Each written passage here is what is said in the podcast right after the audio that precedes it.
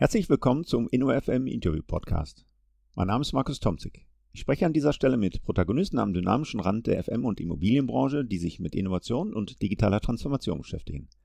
Heute freue ich mich, Herrn Dr. Alexander Helmut zu begrüßen. Herr Helmut ist Senior Manager Strategy and Transaction der Ernst Young Real Estate GmbH. Ein herzliches Willkommen nach Berlin. Hallo. Ja, Helmut, äh, Ernst Young Real Estate ist aber korrekt oder müsste es heißen EY Real Estate? Ich glaube, EY Real Estate würde unser Marketing lieber hören, Ja. aber ich bin da völlig leidenschaftlich. Ich wollte gerade sagen, nee, dann machen wir das auch korrekt. Also ich hoffe ja, dass Ihr Marketing das Ding noch richtig promotet am Ende des Tages und dann wollen wir Sie ja nicht verschrecken mit Ernst Young Real Estate. Ich würde gerne mit Ihnen heute, Herr Helmut, im im Schwerpunkt über einige Ergebnisse der fünften Digitalisierungsstudie von äh, EY und äh, dem CIA sprechen. Aber vielleicht zuvor, ähm, wir haben ja in den letzten Podcast-Folgen immer wieder angedeutet, welche Auswirkungen die Pandemie auf den Bereich nicht nur des Real Estate, sondern auch der eigenen Arbeitsweise hat. Äh, Helmut, wie hat sich das ausgewirkt auf Ihren Arbeitsbereich? Wie hat sich das in den letzten Monaten verändert? Wenn ja, inwiefern hat die Pandemie auf Ihren eigenen Arbeitsbereich auch Auswirkungen gehabt? Ja, tatsächlich kann ich daraus aus zwei Blickwinkeln antworten. Äh, Das eine ist höchst persönlich und das andere vom Schwerpunkt her. Also vielleicht einen kurzen Hintergrund zu geben. Ich und mein Team oder mein Team und ich äh, arbeiten sehr, sehr stark im Bereich Digitalisierung im Real Estate Ja. Sektor, also alles, was sozusagen mit Real Estate zu tun hat und äh, IT mit dem, in der Aufgabenstellung trägt. Das ist üblicherweise das, womit wir uns beschäftigen. Also sehr, sehr themennah. Das heißt, das, was unsere Kunden machen, interessiert und tangiert unser Team eigentlich auch sehr, sehr stark. Deswegen ist das ein, ein weiterer Gesichtspunkt. Aber vielleicht zuerst die persönliche Auswirkung. Ich als Berater bin gewohnt, ja, mochte es eigentlich auch, sehr viel zu, zu reisen, also drei, drei Tage die Woche, teilweise, teilweise vier Tage die Woche in allen möglichen äh, Städten Deutschlands. Immer mit dem Notebook am Arbeiten, quasi von unterwegs. Und seit der Pandemie, ja, seit dem Beginn der Pandemie kann man eigentlich fast sagen, seit März, das radikal geändert. Also ich bin seitdem eigentlich fast ausschließlich im Homeoffice, jetzt mittlerweile angewöhnt, seitdem das wieder machbar ist, einmal die Woche nach Berlin ins Büro zu fahren. Das ist aber kein Zwang, sondern das ist eher tatsächlich so, dass, dass ich mich freue, ab und zu mal die Kollegen wieder zu sehen. Mhm. Ähm, und der, der Großteil meiner Arbeit ist tatsächlich inzwischen von zu Hause aus. Sehr viel mit den Kollaborationstools, sehr viel mit Telcos, mit Shared Screen, fast ausschließlich nur noch von zu Hause. Keine, keine große Reisetätigkeit mehr. Das ist die größte Änderung. Okay, würden Sie sagen, das ist jetzt für Ihren eigenen Bereich auch schon ein Schub der Digitalisierung oder eher ein Störenfriede und eine Belastung in der Umstellung?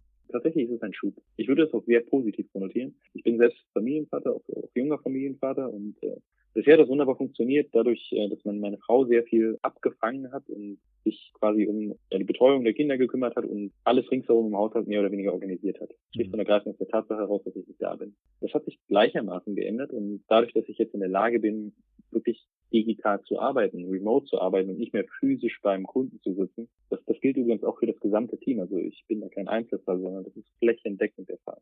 Gibt es wieder ein Familienleben. Das heißt, die Digitalisierung an der Stelle erstmal sehr positiv konnotiert. Und die Pandemie war mehr oder weniger ein Stresstest für die gesamte Branche, also nicht nur für die Real Estate Branche als solche, sondern tatsächlich für alle Office-gebundenen ja, Tätigkeiten. Entweder man hatte die Infrastruktur gebaut, um von zu Hause aus weiterarbeiten zu können, oder eben nicht. Wenn man das nicht konnte, hat man sehr, sehr schnell versucht, das nachzuholen. Und deswegen ganz klar Schub. Hm. Und welche Signale erhalten Sie aus Ihrem Kundennetzwerk? Ich meine, das ist ja wahrscheinlich sehr vielfältig. Ich meine, Remote-Work hat vielerorts ja auch in diesen Krisenzeiten überraschend gut funktioniert, aber dennoch gerät man ein Stück weit auch in den Real Estate-Bereichen unter Rechtfertigungsdruck für diese großzügigen Flächen unter Umständen? Oder was gibt es also für, insgesamt für Signale?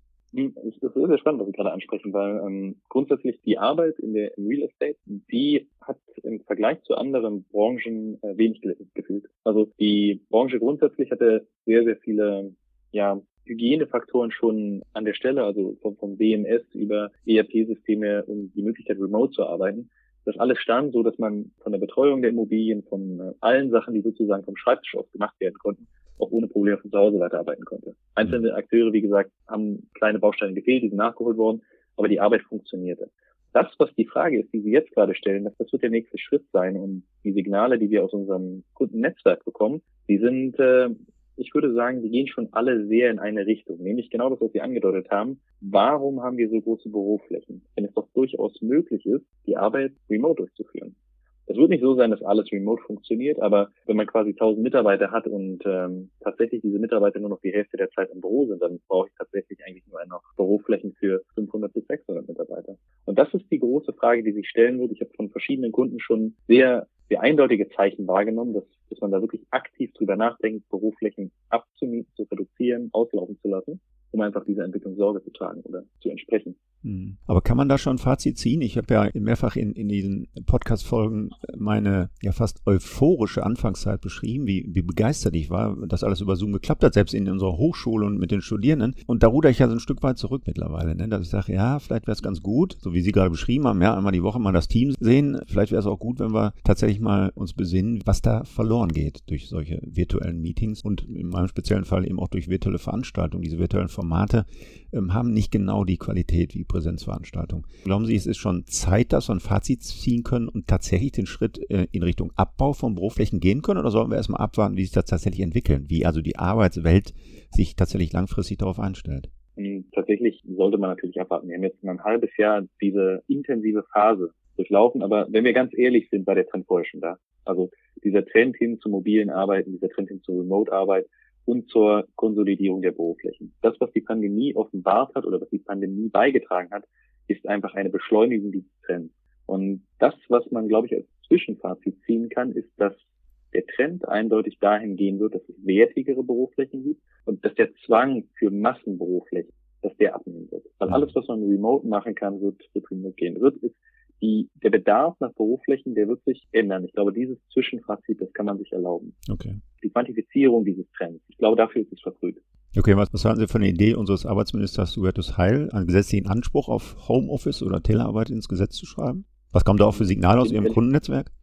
Tatsächlich ambivalent. Also es, hängt sehr, sehr stark davon ab, welche Tätigkeit man durchführt, also ob die das hergibt, ähm, ob man, ob man gewählt ist. Also ich glaube, dass der Zwang obsolet sein wird, weil wir haben, wir haben demografische Trends, wir haben im Prinzip die ohnehin den Trend, dass Unternehmen sich sehr stark bemühen müssen, gute qualifizierte Mitarbeiter zu, zu tragen und immer dann, wenn qualifizierte Mitarbeiter gebunden werden wollen, baut das Unternehmen ohnehin solche Instrumente auf, um sich selbst attraktiv darzustellen. Das heißt, ich glaube, dieser Zwang, der wird gar nicht notwendig okay. Ja, herzlichen Dank für diese Einschätzung.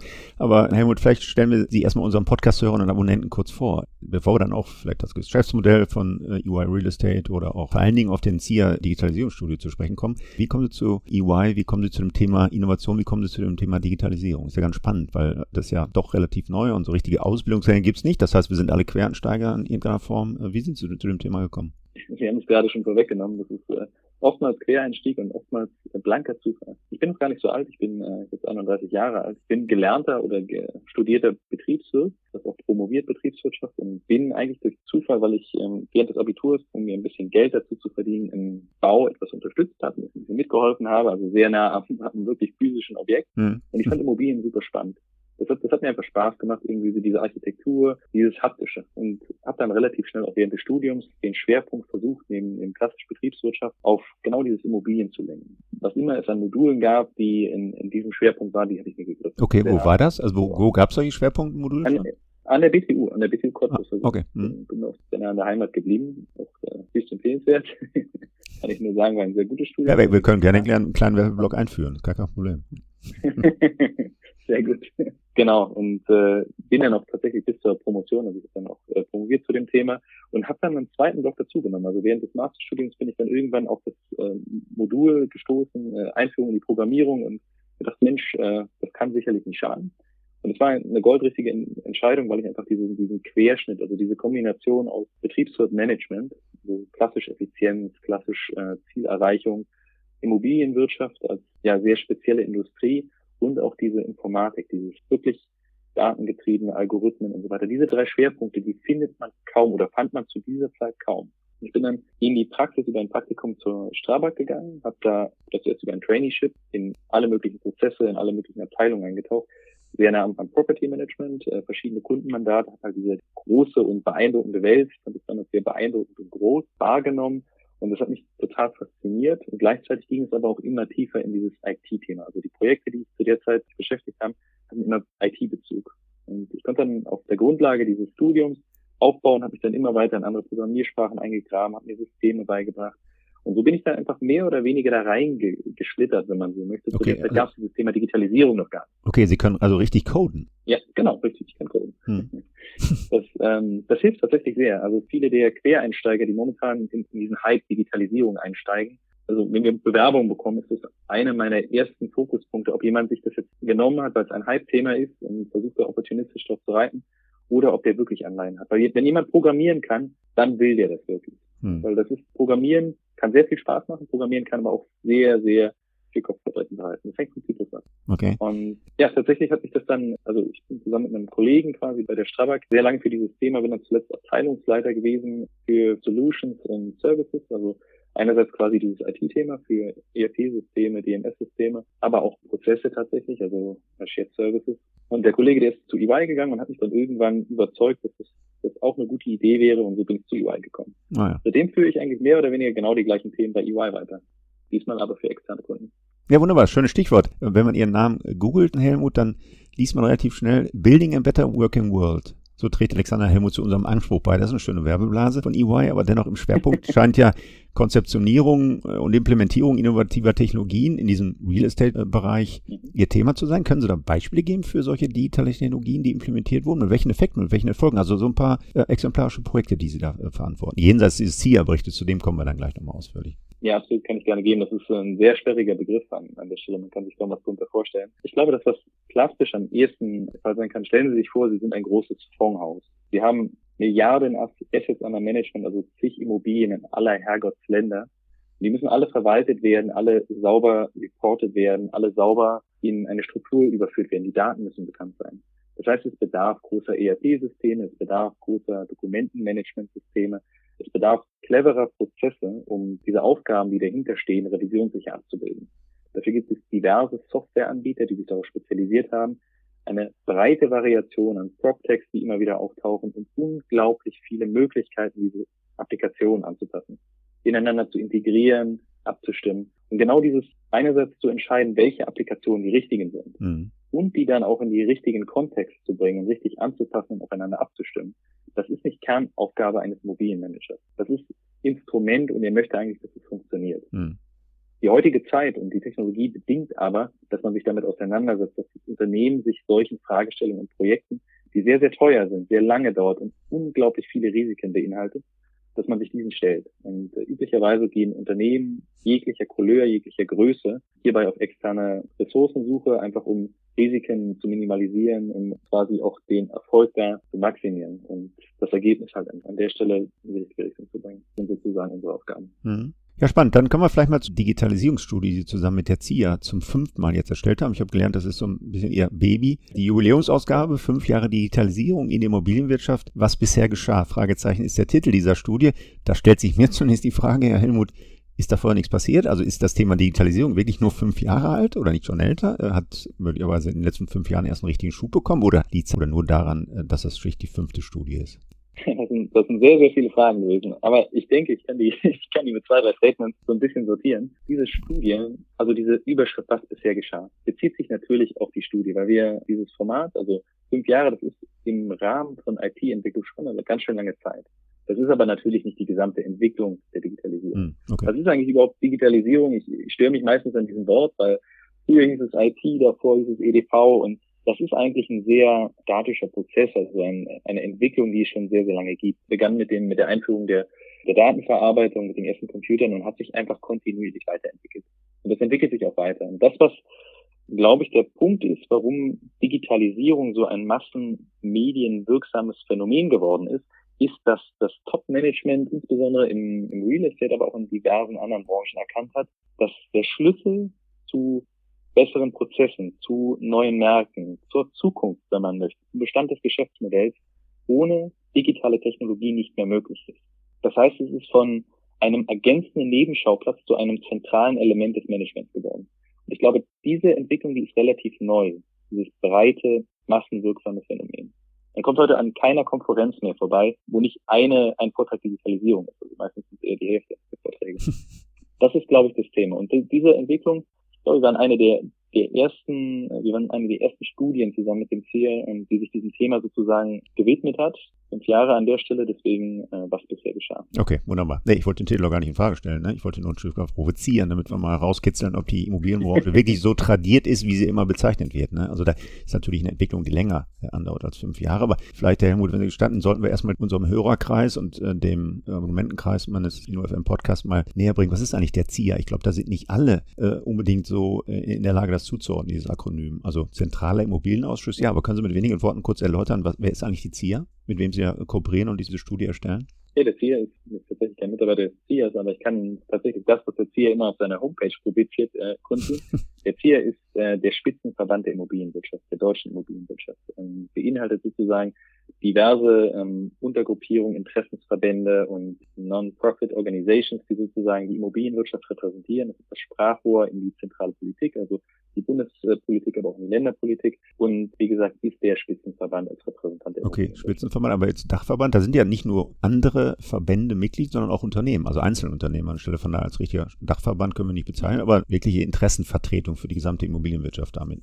Genau, richtig. Genau. Wunderbar, dann gehen wir doch mal ins Detail von dieser Studie, Helmut. Was sind nach dem Vorwort von Martin Rodek, wir haben es gerade angesprochen, mit dem ZIA zusammen, das ist ja der Innovationsbeauftragte des ZIA, was sind die Kernergebnisse dieser knapp 100-seitigen Studie? Wenn wir vielleicht anfangen mit dem Design der Studie, wer hat da teilgenommen, wer hat mitgemacht an diesen Untersuchungen? Ja, tatsächlich haben wir äh, auch während der Corona-Zeit trotzdem 250 Mitarbeiter und Mitarbeiterinnen der privatwirtschaftlichen und öffentlichen Unternehmen, die Real Estate-Industrie abbilden, ermutigen können, mitzunehmen. Das ist ein kleines bisschen weniger als im letzten Jahr, aber immer noch ähm, sehr gut. Das sind alle möglichen ja, Parts der, der Wertschöpfungskette. Also wir haben quasi vom Immobilieninvestor, vom Projektentwickler über den Bestandshalter, Asset Property Manager, Facility Manager, Berater, Wohnungsbauunternehmen, aber auch PropTechs, die mittlerweile auch angekommen sind im Real Estate mhm. Management. Mhm. Auch die haben wir ähm, partizipieren lassen. Also es ist ein sehr breites Bild, ein sehr breiter Querschnitt über die gesamte Industrie. Okay, das heißt, die Aussagen, die Sie in dieser Studie treffen, ist eine Selbstanschätzung dieser teilnehmenden Unternehmen, vom PropTech bis zum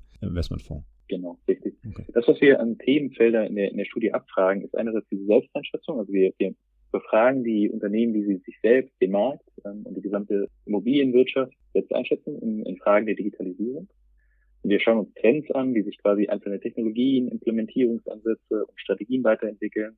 Wir fragen zu konkreten Technologien, wie, wie weit die quasi in der Praxis schon angekommen sind. Und wir haben glücklicherweise Fokusbereiche. Dieses Jahr hatten wir die IT-Infrastruktur, ESG, weil wir ESG quasi als ein sehr datengetriebenes Thema wahrnehmen. Daten grundsätzlich und Covid-19. Das, das Thema ist einfach so aktuell. Wir haben es jetzt gerade eingangs auch schon kurz besprochen. Hm. Das ist ein Fokusthema. Hm. Okay, was mich ganz zu Anfang der Studie besonders interessiert hat als Eyecatcher, ähm, Sie haben in einem ersten Abschnitt unter dem Stichwort, ich glaube, es war Momentbetrachtung, den Status quo der Digitalisierung in dieser deutschen Immobilienwirtschaft dargestellt, und zwar an zwei zentralen Faktoren. Ich glaube, es waren Entwicklung des Investitionsvolumens in solche Digitalisierungsmaßnahmen und zweitens den digitalen Reifegrad. Können Sie mal in kurzen Worten ausführen, wie ist der Status quo der Digitalisierung und wie der sich mhm. entwickelt in diesen fünf Jahren? Ja, dieser digitale Reifegrad, den wir einmal gerade angeführt haben, das ist eigentlich unser Instrument, um den Status quo zu messen. Okay. Das Schöne an, diesem Reifegrad ist, dass wir Kategorien geschaffen haben, vier Stück an der Zahl, die Orientierungsphase, die Entwicklungsphase, die Etablierungsphase und die digitale Exzellenz, also so eine Art Metrik, in der die Unternehmen sich selbst einschätzen können. Wir, wir fragen einfach alle Unternehmen ab, die sollen quasi angeben, wer bin ich? Also bin ich jetzt ein Investor, bin ich ein Entwickler, bin ich ein Property Manager? Welche Umsatzgröße sozusagen repräsentiere ich? Also wie viele Assets an der Management habe ich? Und dann ordnet er sich quasi oder dieser fragte Teilnehmer in diese Phasen ein. Orientierungsphase, ich bin noch ganz am Anfang, ich habe teilweise Informationen digital, ich habe keine konkrete Digitalisierungsstrategie, zahlreiche Medienbrüche etc. Es gibt also quasi Definitionen, die hinter diesen Kategorien stehen und die statisch sind, die ändern wir nicht. Und das macht sehr charmant, weil wir über den Zeitverlauf sehen, wie sich die Selbsteinschätzung des Marktes verändert. Wir hm. sehen also quasi, wie viel Prozent sich in der Orientierungsphase befinden, wie, wie viel Teilnehmer in die Entwicklungsphase übergehen und wie viel Teilnehmer quasi in der Etablierungs- und digitalen Exzellenzphase sind. Das ist sozusagen die Idee hinter dieser Metrik. Hm. Ja, spannend. Und das zweite Thema, dieses Investitionsvolumen, da kam es ein Stück weit ins Stutzen, denn das orientiert sich ja so ziemlich stark an diesem Indikator des Berichtes zur technologischen Leistungsfähigkeit Deutschlands vom BMBF, das ja auch schon seit etlichen Jahren rauskommt, etwas länger als fünf Jahre. Aber da frage ich mich mal, ist das wirklich ein zulässiger Indikator zur Einschätzung, in dem Fall zur Innovationsfähigkeit oder in Ihrem Fall im Bereich der, der CIA-Studie, äh, um den Reifegrad oder auch den Stand der Digitalisierung in dieser Branche abzubilden? Denn ich, ein ganz schlichtes Beispiel, so ein Schreiner, so ein Handwerker würde seine Leistungsfähigkeit auch möglicherweise digitale Leistungsfähigkeit ja nie daran messen, wie viel Holz er für seine Werkstatt eingekauft hat. Wie viel er investiert hat, mit anderen Worten, wie viel Input ins System geflossen ist. Würde sich höchstens fragen, wie viel Möbelstücke er verkauft hat am Ende. Also was ist rausgekommen aus dem System? Und wenn wir das ein Stück weit Analogie jetzt mit Investitionsvolumen in digitale Maßnahmen mal versuchen in Beziehung zu bringen, was hat dieses, ich nehme an, das gestiegenes Investitionsvolumen in den letzten Jahren in digitalen Maßnahmen, was hat es bewegt? Hat sich da wirklich in den letzten fünf Jahren so viel ergeben? Also ist da so viel an Output rausgekommen? Können Sie dafür Beispiele geben, wie sich diese Immobilienwirtschaft tatsächlich verändert hat im positiven Sinne? Mit welchen Effekten? Dass mehr Geld reinfließt, Helmut, ist ja noch kein Indikator für das wirklich was passiert ist. Absolut. Das ist natürlich keine gegenkorrelierende Verteilung. Also das, was vielleicht um den Punkt einmal aufzugreifen, das, was wir messen, das sind zwei unterschiedliche Themen. Also dieses Investitionsvolumen, das ist einfach für viele Teilnehmer sehr relevant, weil beispielsweise ein PropTech, das hat selbst kein eigenes Produkt, während ein Fonds ein Produkt hat und quasi durch die Verwaltung dieser Assets Werte generiert. Und die Frage ist jetzt sozusagen, wie viel dieser Wertegenerierung findet den Weg in Forschung und Entwicklung, findet den Weg sozusagen in, in Innovationen, Möglichkeiten. Und der Innovationsmotor der vergangenen Jahre, der ist zum Teil gestartet in den PropTechs. Hm. Noch vor vier Jahren beispielsweise ist das Thema Digitalisierungsstrategie oder auch, nehmen wir mal ganz, ganz viele Technologien nebeneinander. Blockchain, IoT, künstliche Intelligenz, aber auch Plattformen, Themen, die vorher kein Mensch im äh, Management interessiert hat. Diese Themen sind durch PropTechs in den Markt getragen worden. Die haben aktiv dieses Vokabular geführt, die haben aktiv die Technologien beherrscht. Und ähm, das Thema beim Umsatz, die Relation, um das vielleicht einmal zu schärfen, wenn Fonds ein Prozent ihres Gesamtbudgets für IT ausgeben, dann geht diese ein Prozent höchstwahrscheinlich in die Unterhaltung der bestehenden ERP-Systeme. Das heißt, es gibt keine Forschung und Entwicklung, es gibt keine Neuerung, es gibt keine neuen Technologien. Das heißt, hier kann man antizipieren, dass es eine gewisse Korrelation zur Innovationsfähigkeit gibt, mhm. weil einfach kein Geld dafür da ist, dass Innovationen gefahren werden. Wenn das allerdings fünf Prozent sind, die klassischen ERP-Systeme, die haben einen sehr stabilen Umsatzanteil oder einen sehr stabilen Budgetanteil quasi an den Fonds. Wenn wir den Anteil am Budget erhöhen, dann ist da ganz, ganz viel Experimentiergeld dabei. Für PropTechs beispielsweise. Und um das zurückzubringen auf Ihre Frage, was ist passiert? Das, was wir gesehen haben, ist eine sehr, sehr starke Zunahme im Technologieverständnis. Also wenn wir vor drei, vier, fünf Jahren uns die Studien im Vergleich anschauen, da wusste keiner der Teilnehmer oder nur ein marginaler Anteil, was beispielsweise eine verteilte Datenbank ist, was beispielsweise eine Blockchain ist, was beispielsweise eine künstliche Intelligenz ist oder wie weit Data Analytics weg ist. Mhm. Das sind Themen gewesen, die mussten wir definieren und erklären, weil die Teilnehmer nicht wussten, was das ist. Und heute wiederum fragen wir, welche Use Cases gibt es bei Ihnen im Blockchain-Bereich? Und die Mitte oder die Teilnehmer kreuzen an, welche Use Cases das sind. Im Data Analytics, welche konkreten Use Cases da quasi unterwegs sind und wo sie aktiv sind. Das heißt, wir sind gar nicht mehr so sehr in der Definition der Technologie, sondern wir sind dabei zu überlegen, ist eine Technologie besonders in der Breite einsetzbar, welche Branche ist betroffen. Das ist ein himmelweiter Unterschied. Mhm. Und es ist definitiv nicht gesagt, dass das Budget der Faktor ist, der das getrieben hat, aber die Kausalitätskette lässt sich rekonstruieren. Okay, da haben wir zumindest angedeutet, was in den letzten fünf Jahren äh, sich getan hat. Ich wollte übrigens auch gar nicht in Frage stellen, dass, dass der Motor angesprungen ist, dass wir ein Stück weit dynamische Entwicklung sehen. Ich wollte nur die Brücke schaffen zu der Frage, was hat sich da in den letzten fünf Jahren getan. Aber was gibt es aktuell für Trends in dieser Immobilienwirtschaft? Auch das ist ja ein Kapitel in der ZIA-Studie. Können wir da so zwei, drei Highlights mal kurz markern? Tatsächlich ein ganz großes Thema ist das Thema Digitalisierungsstrategie und die Umsetzung dessen. Also alle Unternehmen haben mittlerweile diese Phase der Orientierung verlassen, haben, oder ein Großteil der Unternehmen hat diese Orientierungsphase verlassen und hat ein Zielbild, eine Blaupause, einen Zielbebauungsplan im Sinn, der momentan sehr konkret abgearbeitet wird. Und da sind die Einbindung des Mieters dabei, da sind Plattformen dabei, da sind Automatisierungen mit RPA dabei. Das heißt, wir haben mittlerweile einen sehr starken Trend, Projekte abzuarbeiten, um ein Hygieneset an IT-Tools darzustellen. Und das ist ein sehr, sehr großer Trend. Das merken wir auch im Tagesgeschäft, dass unglaublich viele Projekte in der Form anfallen. Mhm. deutlich spielbar. Das, was zusätzlich der Fall ist, ist, dass große institutionelle Fonds sich mehr oder weniger Experimentierbecken gebaut haben. Das ist vorher undenkbar gewesen. Das gab es vorher nicht. Es sind große Budgets. Es gibt quasi, wenn wir uns große Fondshäuser in Deutschland anschauen, dann sieht man, dass Ausgründungen gibt, Beteiligungen beispielsweise an PropTechs gibt. Diese Trends, die verstärken sich zunehmend. Die Akteure werden professioneller es kommt dazu, dass sozusagen die Immobilienbranche sich als sehr statische Industrie verändert und zu einer innovativen Branche wird, weil es Abteilungen gibt, Sparten gibt oder auch eigene Organisationseinheiten gibt, die sich mit nichts anderem beschäftigen, als neue Geschäftsmodelle zu entwickeln mit Technologie. Und das ist, das ist tatsächlich ein Trend, der ist sehr neu. Und wo sehen die Studienteilnehmer jetzt die größten Herausforderungen? Weil über Erfolge zu sprechen ist eines, aber letztendlich ist so ein Prozess ja kein Selbstläufer. Wir brauchen schon noch ein bisschen Schub in meiner Wahrnehmung. Wo sehen die Studienteilnehmer also die Herausforderungen im Rahmen einer solchen Umsetzung der Digitalisierungsstrategie? Also tatsächlich kann ich sagen, äh, für dieses Jahr und auch für die vergangenen fünf Jahre ist Platz eins fehlende personelle Ressourcen im Unternehmen. Okay. Also quant quantitative oder qualitative Kompetenzressourcen? Sowohl als auch. Okay. Das ist nicht differenziert, aber äh, aus den Interviews heraus kann man das, äh, kann man das eindeutig, und am Markt kann man das eindeutig wahrnehmen. Es gibt kaum Menschen, die in der Lage sind, quasi digitale Technologien in Tiefe plus auch das Branchen-Know-how so zusammenzubringen, dass es quasi methodisch zur Lösung führt. Es gibt nicht die Headcounts und es gibt auch nicht die Spezialisten. Das ist das große Problem aktuell. Platz zwei ist intransparente Datenstrukturen, mangelnde Datenqualität. Das kommt aus verschiedenen Ursachen. Im Prinzip haben wir teilweise zu wenig Datenpunkte in den Systemen, um, um Use Cases zu heben, die wir sonst heben könnten. Das kann quasi beim Scannen der Rechnung sein, dass nicht alle Datenpunkte aufgenommen werden. Es fehlt quasi Angaben zum Verbräuchen in den Häusern. Es sind alle möglichen Ecken und Enden, die dazu führen, dass die Datenqualität, wenn die besser wäre, zu Automatisierung von Prozessen beispielsweise beitragen könnten. Aber die Daten sind schlicht und ergreifend noch nicht vorhanden, die sind intransparent und einfach von der Qualität her oftmals nicht so, dass man sich darauf verlassen könnte.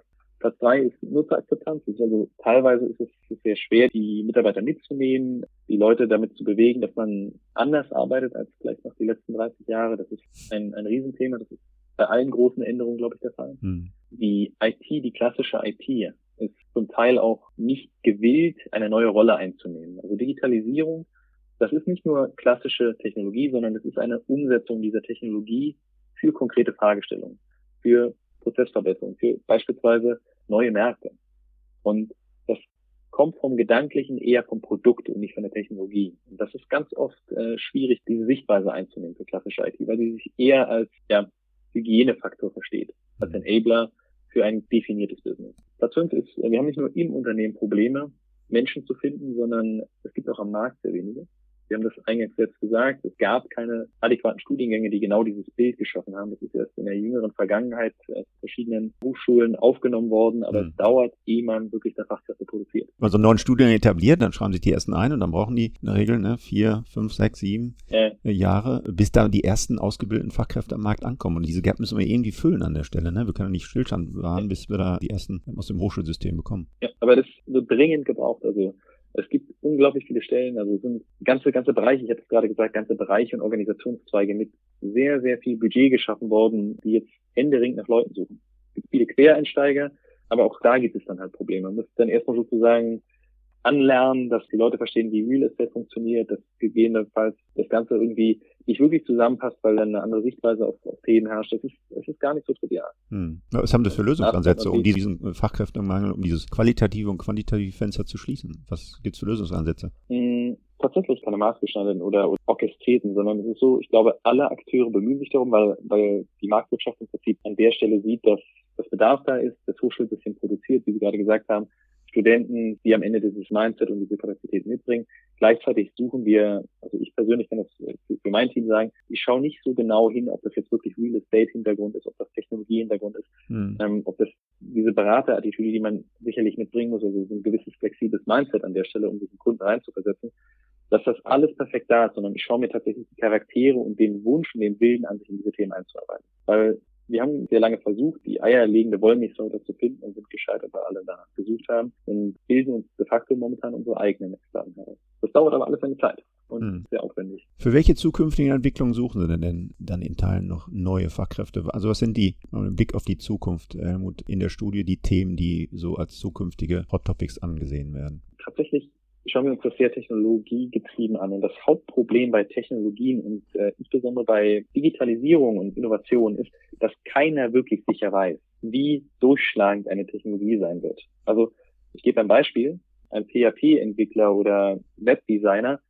das ist vielleicht vor noch 10, 15 Jahren super innovativ gewesen und hatte das gleiche Level wie eine Blockchain. Und heute ist es in Masse überall nachgefragt in allen Applikationen, weil Web einfach das Medium ist. Hm. Es gab aber auch vor 15 Jahren zig andere Technologien und Paradigmen, die das gleiche Level und die gleiche Einschätzung hatten wie beispielsweise dieses, dieses Webdesign. Und von denen redet heute kein Mensch mehr. Und heute reden wir von, ich könnte jetzt 20 Buzzwords nennen, also IoT, Blockchain hatte ich schon genannt, künstliche Intelligenz könnte man doch nennen, man könnte Smart Buildings nennen, etc. etc. Die sind alle gleichrangig. Die stehen alle da in den Startlöchern, sind super vielversprechend und Menschen konzentrieren sich darauf. Es werden sich nur ein paar dieser Technologien in Masse durchsetzen und zum Standard werden und äh, in, in Masse ausgebildet werden. Und das, was momentan die Aufgabe ist, herauszufinden, sehr, sehr fein Antennen, welche dieser Technologien wirklich durchstarten und, und in Masse relevant werden. Bis dato braucht man von allen, von allen diesen sozusagen Technologien Experten, Leute, die Basis-Research machen und die versuchen, das sozusagen in Use Cases zu übersetzen. Und im Zeitverlauf, sagen wir zwei Jahre später, sehen wir, okay, bei diesem einen Thema habe ich jetzt Projekte in Höhe von drei Menschen, bei dem anderen nur noch von 0,5. Tendenz abnehmend. Das ist eigentlich so diese Hauptaufgabe, dass man sehr tiefes Spezialwissen braucht, bei gleichzeitig breitem Branchenwissen und sich das im Zeitverlauf ändert. Das ist das Hauptproblem. Es ist kein statisches Zielbild, sondern wir ändern uns permanent. Hm. Gibt es denn so für die Prognose in die Zukunft, können wir sicher unterscheiden zwischen kurzfristig, langfristig und mittelfristig. Nach meinem Gefühl ist so eine Blockchain immer noch sehr langfristig angelegt. Aber gibt es irgendwelche Themen, wo wir vermeintlich Quick Wins erwarten können jetzt in kürzerer Zeit? Also wenn Sie den nächsten SIA-Digitalisierungsbericht vorliegen, von mir auch den übernächsten, was vermuten Sie ganz persönlich, Helmut, welche Themen dann vielleicht mal aufpoppen könnten mit erfolgreichen Stories und nicht mit Pilotversuchen, mit, mit ersten zaghaften Versuchen, sondern wirklich mit, ja, vielleicht sogar Durchbruch? Tatsächlich ist das eine super spannende Frage, weil ja, wir fragen bei diesem Bericht immer technologiebezogen, wie weit in der Zukunft liegt das. Ist es mittelfristig, kurzfristig, langfristig? Und dieses Blockchain-Thema schiebt sich seit einiger Zeit immer auf langfristig, hm. seit genau genommen fünf Jahren. Okay.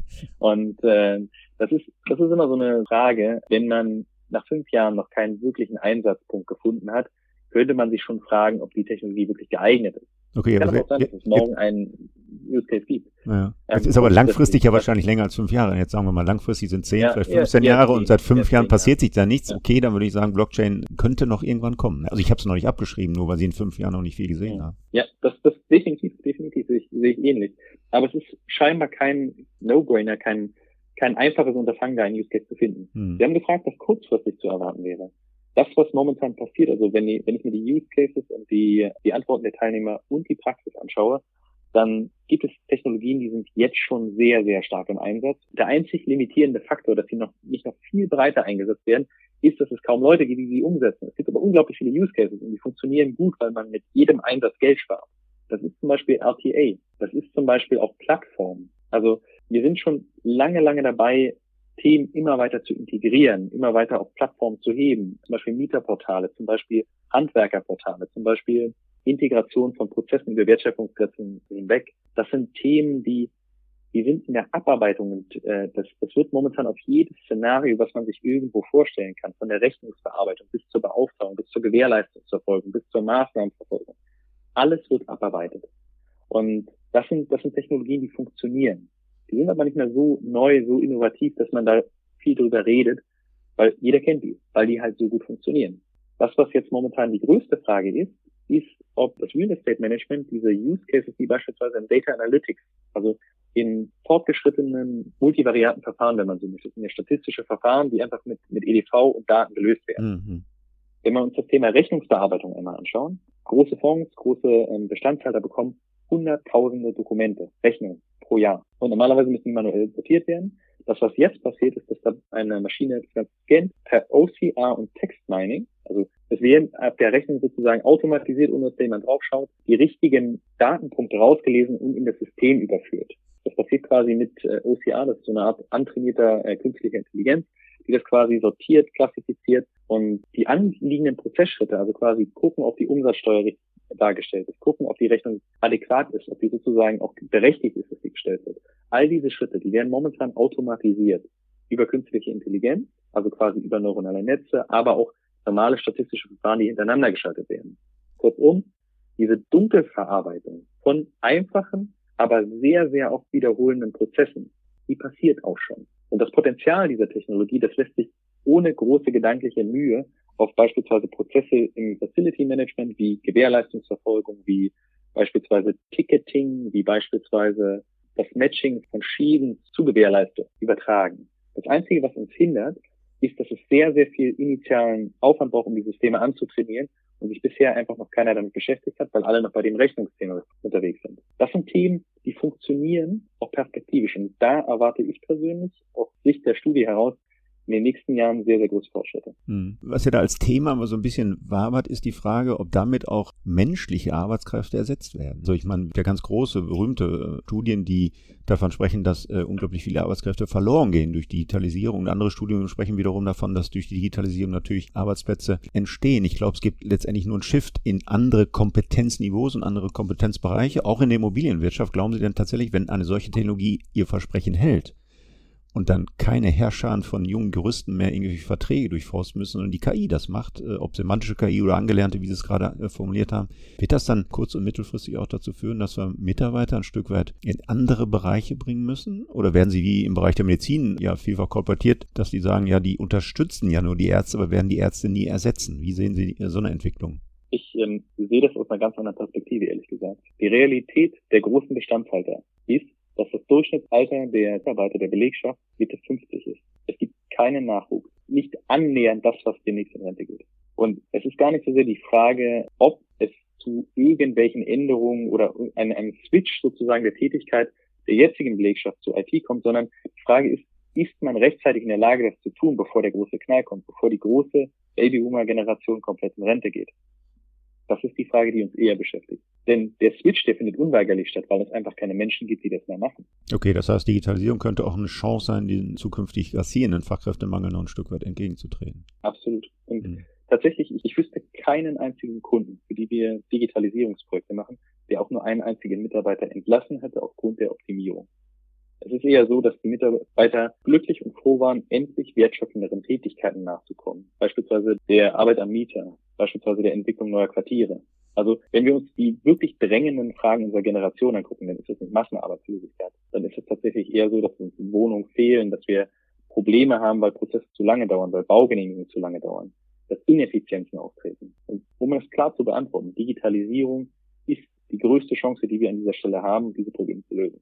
Ja, wunderbar, Helmut. Das ist ein, zumindest ein positives Fazit und ich schließe mich da gerne an, wenngleich es natürlich in der politischen Diskussion noch ganz andere Aussagen gibt, ne, die tatsächlich von Massenarbeitslosigkeit waren, weil eben genau in solchen Bereichen, die repetitiv sind, wo 0 und 1 eben solche menschlichen Arbeitstätigkeiten ersetzen können, tatsächlich äh, Qualifikationsniveaus äh, vorherrschen, die wir nicht woanders hinbringen äh, können. Also die können wir nicht in andere Jobs vermitteln, weil sie schlichtweg eben diesen Schritt nicht hinkriegen werden. Aber ich teile durchaus Ihren Optimismus an der Stelle. Bin ganz gespannt, was Ihre Studien dann im 2021, 2022, in den nächstfolgenden Jahren dann tatsächlich für Ergebnisse bringen. Bin da wirklich sehr gespannt und wünsche Ihnen mit Blick auf die Zeit, Helmut, dann erstmal viel Erfolg mit der Studie, aber auch mit den Projekten. Herzlichen Dank. Ja, vielen Dank. Einen schönen Tag.